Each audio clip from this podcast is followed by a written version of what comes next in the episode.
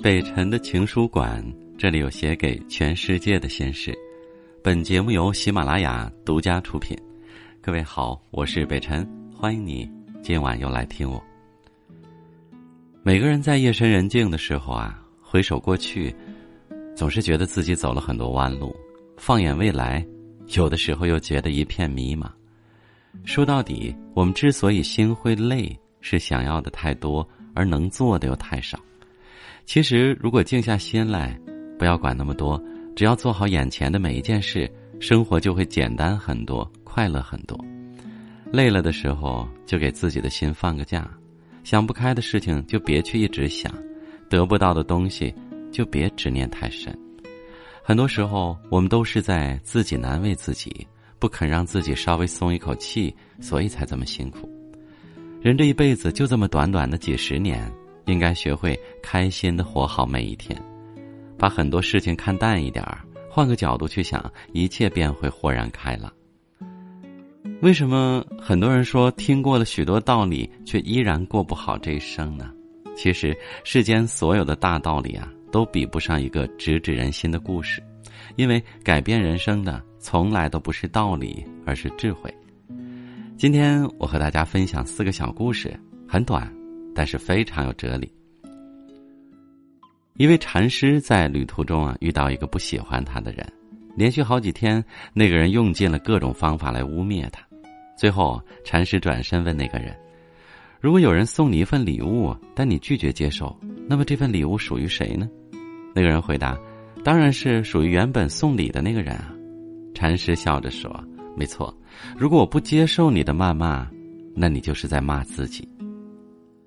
其实别人怎么说你，那是别人的事儿，唯一能伤到你的是你的在意。”有人刻薄的嘲讽你，你就马上尖酸的回击他；有人无理的看不起你，你就马上轻蔑的鄙视他。你讨厌的那些人，就这样轻易的把你变成了自己最讨厌的样子。这才是敌人对你最大的伤害。第二个故事，北宋大词人苏东坡和禅师佛印是好朋友。有一天，他们面对着面坐着参禅，苏东坡问佛印：“禅师。”你看我打坐的样子如何？佛印称赞道：“像一尊佛。”苏东坡很高兴。佛印也学着问：“学士，那你看我呢？”苏东坡见他胖胖的，就打趣说：“像一堆粪。”佛印听后并不生气，只是置之一笑。苏东坡回家后，得意的告诉苏小妹：“今天自己赢了印。”苏小妹不以为然的说。心中有佛，所见万物皆是佛；心中有愤，所见皆化为愤。其实今天输了的人是你呀，哥哥。活在世上，每个人都互为参照的镜子，别人看你是什么，他自己就是什么。别人对你的万分注解，构不成万分之一的你，恰恰暴露了一览无余的他自己。无论你是谁，都会有人看不惯你。不是因为你做的还不够好，而是他的眼界就只有那么高罢了。两位禅者走在一条泥泞的路上，看到一位美丽的少女在一处浅滩前踌躇不前。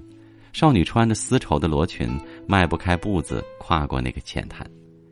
于是师兄就自告奋勇：“来吧，小姑娘，我背你过去。”过了水塘，师兄便放下少女，和师弟继续赶路。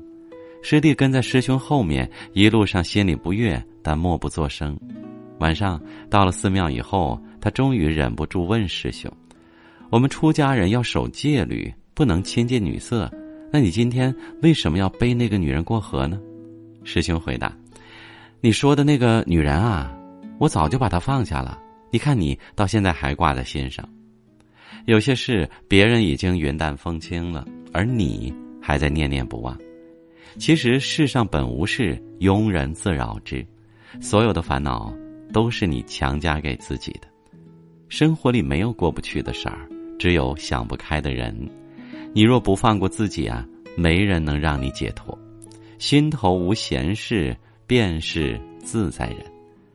在唐代有两位得道高僧，一个叫寒山，一个叫拾得。寒山问拾得：“世人有人谤我、欺我、辱我、笑我、轻我、贱我、骗我，如何处置乎？师德曰：忍他，让他，避他，由他，耐他，敬他，不要理他。再过几年，你且看他。面对别人无缘无故的攻击，你的不在乎就是最好的回击。你的超越胜过一切辩白的语言。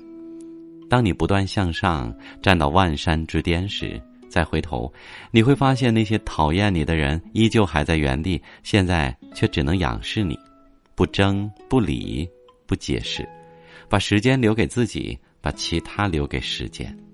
是非对错，人情冷暖，岁月终会给你打赏。相信我，默默努力加油吧，让自己变得更好。